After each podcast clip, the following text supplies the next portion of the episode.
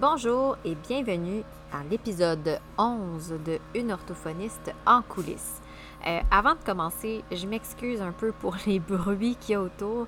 Euh, si vous entendez un espèce de bruit de moteur, c'est mon copain en arrière qui est à l'extérieur puis qui est en train de souffler des feuilles à côté de ma fenêtre, même si je lui ai dit de pas faire. Et euh, si vous entendez des petits bruits, c'est parce que j'ai ma fille collée sur moi. donc, elle fait de dos sur moi mais c'était le seul moment que j'avais pour faire l'épisode. Puis je voulais vraiment l'enregistrer. Donc, on va faire avec les bruits de l'environnement. Maintenant, on embarque dans le vif du sujet.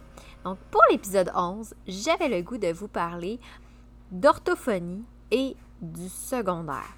Parce que euh, c'est quelque chose qui est très, en fait, qui est très peu euh, abordé, je dirais, que ce soit dans la formation continue, que ce soit dans la formation académique, que ce soit même euh, en termes de prévention, promotion de, la, de notre profession. L'orthophonie chez les jeunes d'âge secondaire, donc chez les jeunes adolescents, c'est pas quelque chose dont on entend beaucoup parler et moi, c'est quelque chose qui m'intéresse particulièrement. Donc, j'ai goût aujourd'hui de vous parler de pourquoi l'orthophonie c'est important au secondaire et de comment le langage est vraiment omniprésent et joue un rôle clé dans les apprentissages au secondaire. Vous écoutez une orthophoniste en coulisses, un podcast pour les professionnels touchant de près ou de loin au langage et qui veulent mieux gérer leur pratique et comprendre les enjeux actuels reliés au développement du langage et aux apprentissages scolaires. Je suis Marie-Philippe Rodrigue, une orthophoniste québécoise propriétaire d'une clinique privée et je vous partage ici mes réflexions, mes découvertes ainsi que mes discussions avec d'autres spécialistes. Mon but? Vous aider à mieux comprendre la réalité actuelle et les enjeux qui entourent l'orthophonie et vous donner des outils afin d'optimiser votre pratique.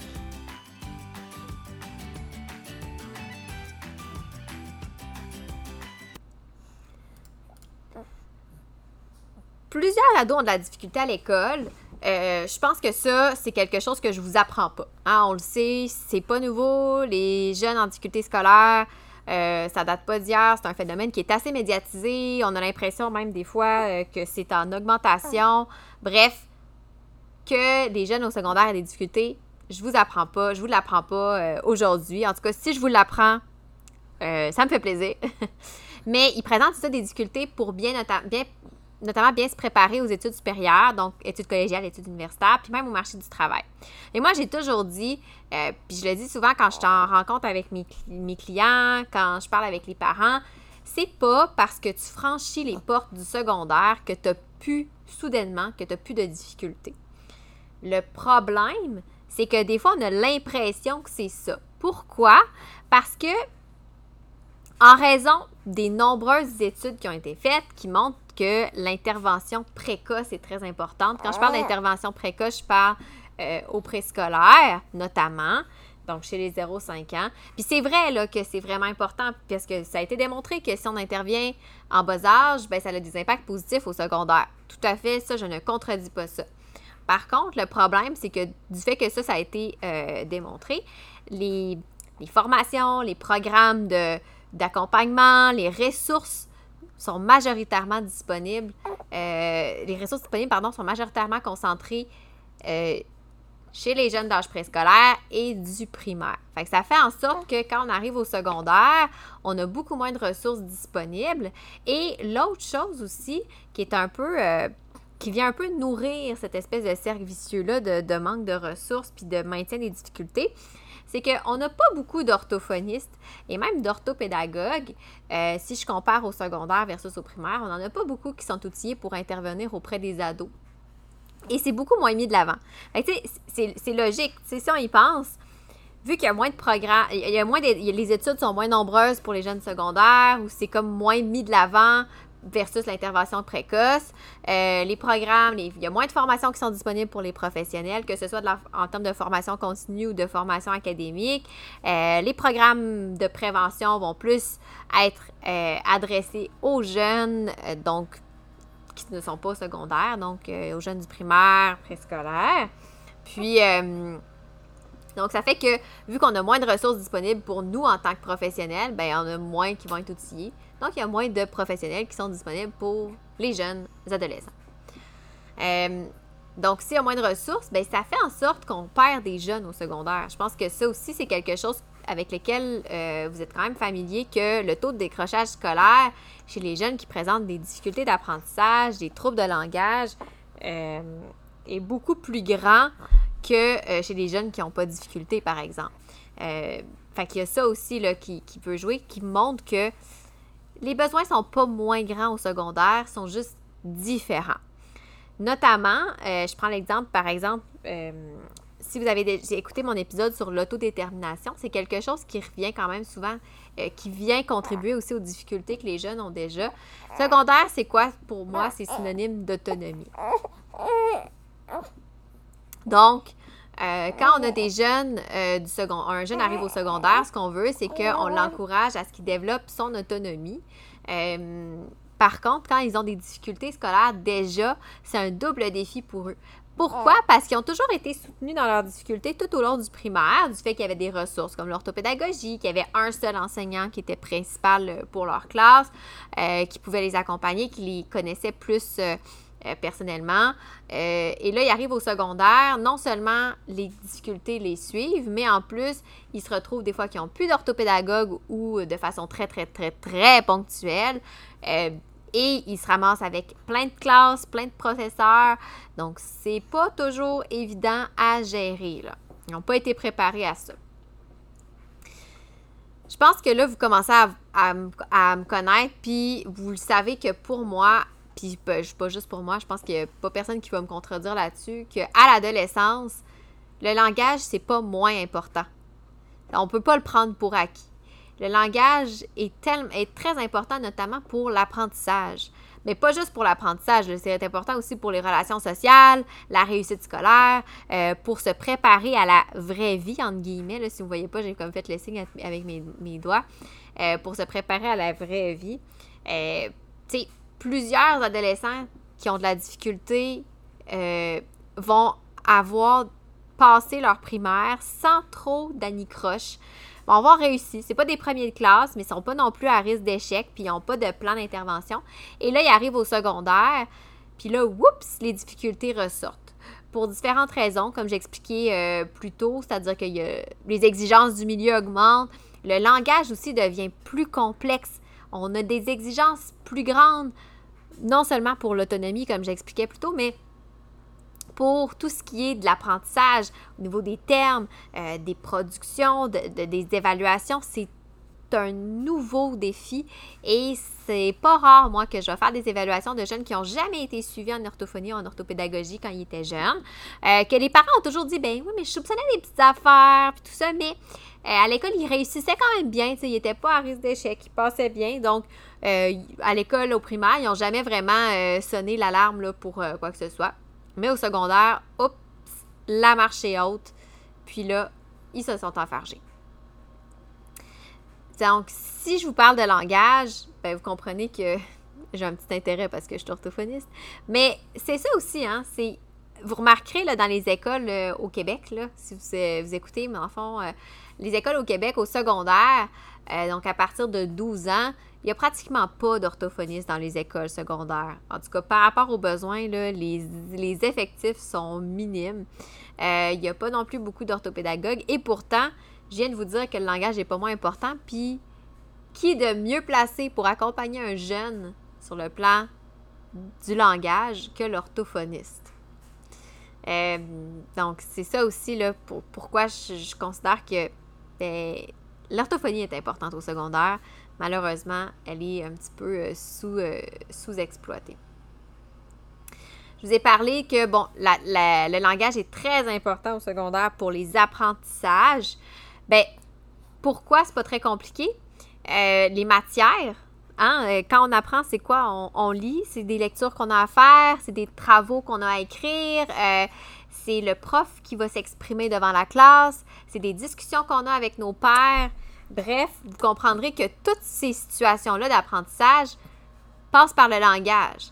Et l'autre défi qu'on a au secondaire, c'est que les différentes matières décortiquent sont décortiqués différemment, évaluent les connaissances différemment et les professeurs aussi n'ont pas tous le même style de communication puis le même langage, donc c'est un autre défi qui s'ajoute à ça. Mais tout passe encore par le langage. faut rajouter à ça encore une autre couche par-dessus pour la complexité, euh, les habiletés cognitives qui sont sollicitées. Donc, avec l'âge, les apprentissages deviennent de plus en plus complexes et ça demande davantage d'habiletés cognitives. Sauf que ce qui arrive, c'est que comment ça fonctionne un peu dans le cerveau humain, c'est qu'on a un, un réservoir. On a un gros bassin qui est rempli d'énergie cognitive, que j'appelle. Et cette énergie-là, ben, elle est limitée. Et si on a des difficultés dans une sphère, que ce soit par exemple le langage, que ce soit l'attention, euh, ben, ça va nous demander plus d'énergie. Donc, on va vider un peu plus le bassin d'énergie cognitive. Il en reste moins pour le reste. Donc, si on a à travailler notre autonomie parce que c'est un défi au secondaire, si on a des difficultés langagières qui viennent compromettre nos apprentissages parce que la lecture, c'est difficile, euh, comprendre ce que le prof explique, c'est difficile, euh, faire les travaux, s'exprimer correctement, c'est difficile. Et si par-dessus ça, on a des difficultés, par exemple, d'attention, euh, donc on se laisse distraire facilement, donc il y en a beaucoup qui ont des troubles déficitaires d'attention avec tout ça, ben vous comprendrez que c'est un beau, un beau melting pot de difficultés. Et ben, ça peut avoir des conséquences comme le décrochage scolaire. Je vais vous donner juste pour euh, vous illustrer quelques exemples de comment le langage est utilisé, puis à quel point le langage est présent dans les apprentissages scolaires au secondaire, puis à quel point ça peut être même complexe, plus qu'on pense. Dans le fond, pourquoi je fais ça, c'est que j'ai le goût vraiment de vous sensibiliser à ça, puis que vous réalisiez que, wow, OK, le langage est tellement présent partout qu'on ne peut pas s'en sortir. Puis c'est, ben moi, ça fait bien mon affaire, hein, parce qu'on communique, donc euh, c'est ça.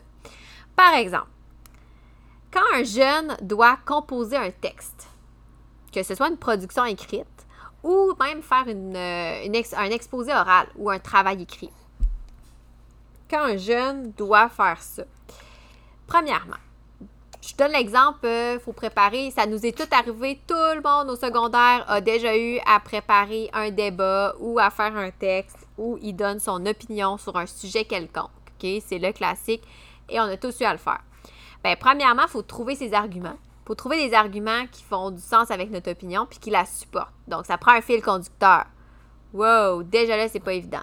Une fois qu'on a trouvé nos arguments qui supportent notre opinion, ben là, il faut être capable d'organiser tout ça pour que ça fasse du sens, pour que ce soit clair, pour que ce soit logique. Il faut pouvoir introduire notre sujet, il faut pouvoir faire des liens, ajouter des liens entre nos arguments, entre nos idées. Faut aussi donner des exemples. Il faut que les exemples supportent les arguments. Donc, ça demande, vous remarquerez, là, si vous n'avez pas compris un sujet, vous ne serez pas capable de donner des exemples.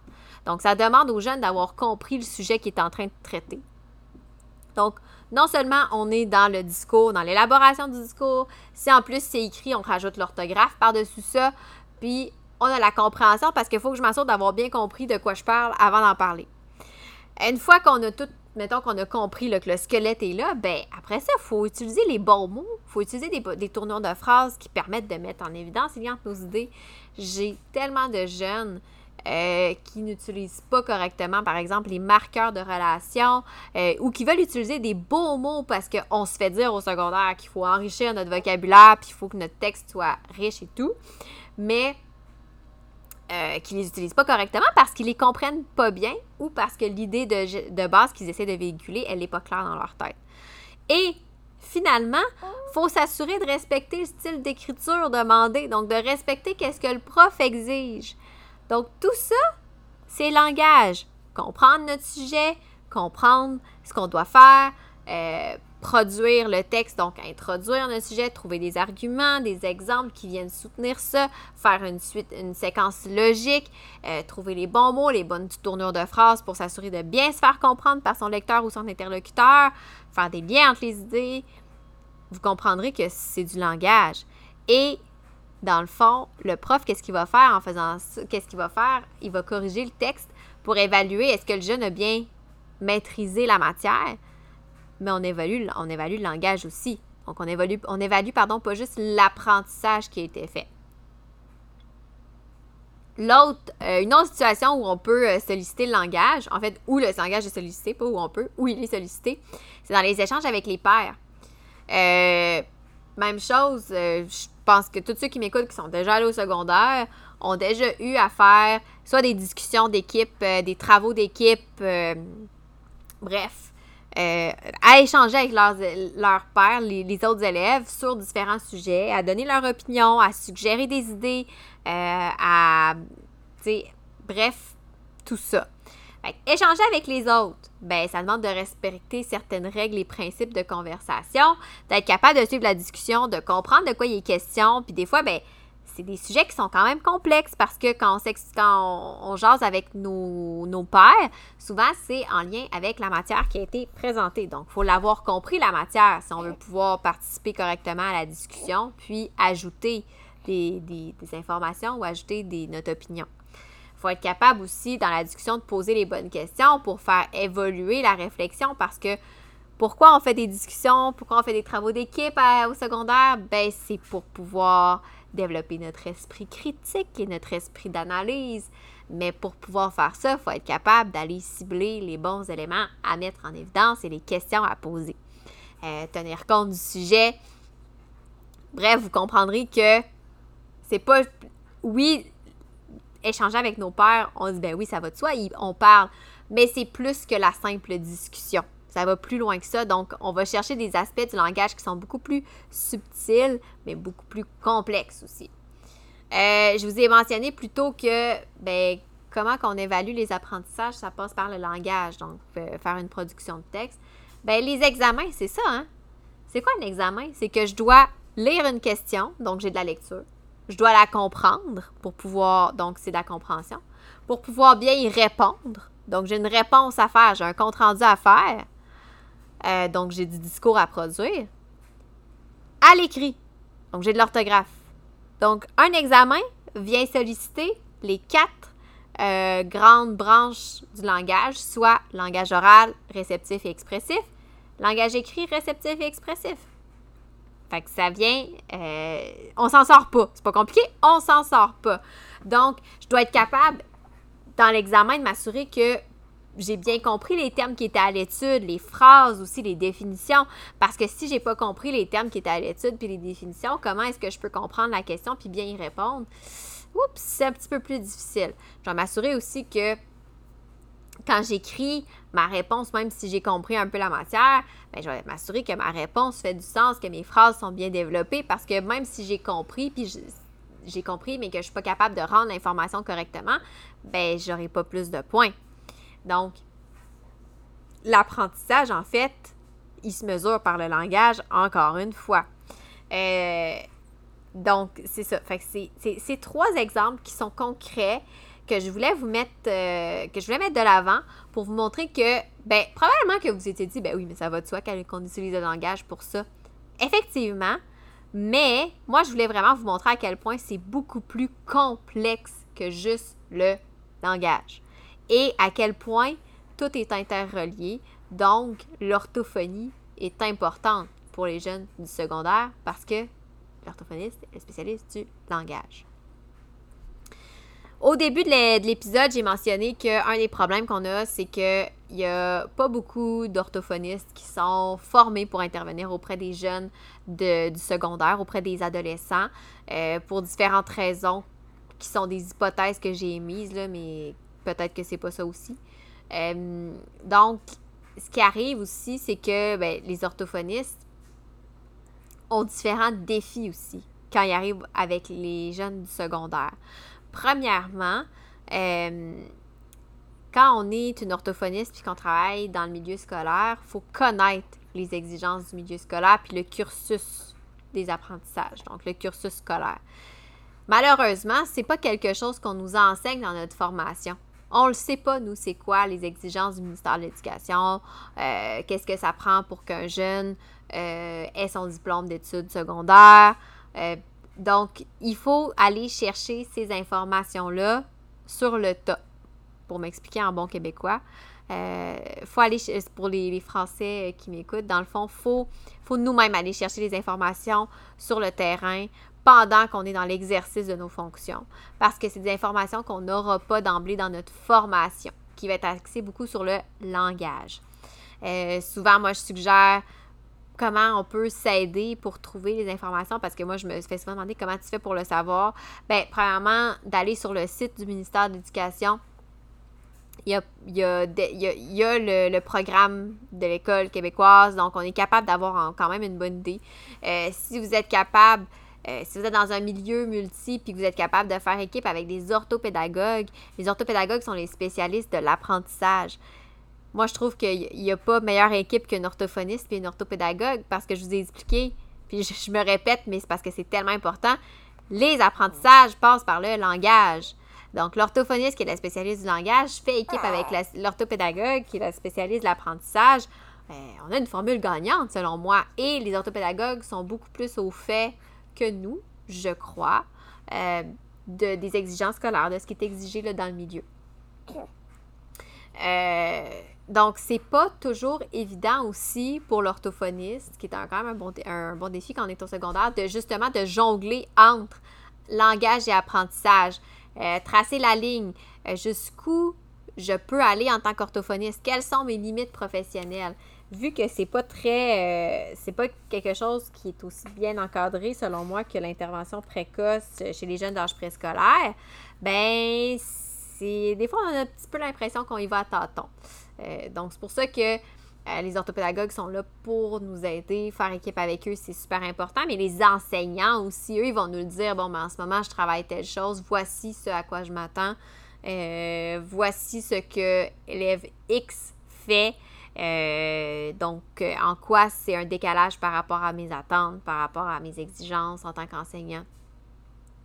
Donc, ça, c'est un autre défi. Donc, ça demande je trouve personnellement que quand on est un orthophoniste qui travaille au secondaire, ça demande quand même de faire preuve de beaucoup de proactivité et d'aller au-devant des différents intervenants. Puis c'est correct aussi parce que je pense que c'est notre rôle. Ça fait partie de ça. Euh, après tout, ils disent que ça prend un village pour élever un enfant. Ben c'est ça. On est un groupe, donc c'est à nous d'aller chercher les, ressources quand on ne peut pas les fournir. Euh, tu sais, c'est important je crois, puis je pense pas qu'on peut me contredire là-dessus, de ne pas laisser tomber les ados. Tu sais, l'adolescence, on va se le dire, c'est pas une période facile. Il y a beaucoup de changements, pas juste physiques, il y a des changements psychologiques, des changements biologiques, hormonaux. C'est très. Euh, c'est ça. C'est pas une période qui est facile pour tout le monde. Et quand un jeune vit des difficultés d'apprentissage, euh, notamment par exemple en raison d'un trouble développemental du langage, d'un trouble autre, mais ben, il est plus à risque de vivre des, enjeux émotionnels puis comportementaux euh, qui vont l'affecter. Donc, c'est pour ça que je me dis, on ne peut pas les laisser à eux-mêmes au secondaire. Ces jeunes-là, ils ont encore besoin du support d'un adulte, d'un professionnel. Euh, c'est sûr que dans des conditions comme ça, c'est important aussi, encore une fois, pour l'orthophoniste euh, de faire équipe avec les parents, avec les jeunes aussi, pour pouvoir s'assurer que le jeune s'épanouit malgré ses difficultés, euh, puis qu'il s'intègre bien au groupe, puis que son secondaire se déroule bien. Donc, c'est un. Tu sais, vous comprendrez là, que c'est un véritable travail d'équipe entre l'orthophoniste, l'orthopédagogue, les enseignants, les parents. Puis pourtant, euh, quand on arrive au secondaire, on dirait qu'on perd cette espèce d'unité-là qu'au primaire, on a souvent. Tu sais, au primaire, il y a des communications que l'enseignant va faire avec le parent, euh, les, rencontres de parents, euh, tout ça qu'on n'a plus au secondaire ou qui sont moins fréquentes et qui, selon moi, ne sont pas moins importantes. Donc, ça fait le tour un peu de, de mes arguments pour vous montrer que, de un, l'orthophonie au secondaire, ça a sa place. De deux, c'est des défis. Ça, pose certains défis pour les orthophonistes d'être au secondaire, euh, mais c'est, ce sont des beaux défis selon moi. Puis il faut pouvoir les relever pour pouvoir être plus présente pour ces jeunes-là, afin de les aider à mieux se préparer euh, dans, leur, vers le, dans leur chemin vers l'autonomie, puis vers leur vie d'adulte. Donc, c'est pas mal ça pour l'épisode d'aujourd'hui. Je m'excuse, c'est pour les petits bruits euh, de bébé à travers tout ça. Comme je vous disais, je tenais vraiment à enregistrer l'épisode. Euh, ça a donné comme ça aujourd'hui. Donc, euh, bébé est avec moi. Et pour les autres bruits de fond, là, s'il y en a eu. mais bon, ça fait partie de ça, ça fait partie de la vie. Euh, si vous avez aimé l'épisode, si vous avez aimé son contenu, je vous invite euh, à me laisser euh, soit un, commentaire ou une note sur, mon, sur ma chaîne parce que ça va juste faire en sorte que, en fait, ça va me permettre d'être plus connu, si je peux dire comme ça, et, et, donc de pouvoir rejoindre un plus grand nombre de professionnels. sinon, je vous invite aussi à aller consulter mon blog où j'ai mis un article qui, s'intitule Les cinq bonnes raisons euh, pourquoi l'orthophonie est aussi importante au secondaire qu'au préscolaire. Donc, euh, si vous voulez aller le consulter, ça vient un peu compléter ce que je vous ai mentionné euh, dans l'épisode d'aujourd'hui. Et ben, pour le reste, je vous souhaite une belle journée, des beaux cas d'orthophonie. Et je vous dis à une prochaine fois pour un autre épisode de Une orthophoniste en coulisses. Pour en apprendre plus sur les coulisses de l'orthophonie et sur mes projets, je vous invite à me suivre sur mes réseaux sociaux mentionnés dans la description de l'épisode. Pour mes services de mentorat et voir les outils disponibles sur ma boutique en ligne, rendez-vous au www.mariephilippeorthophoniste.ca.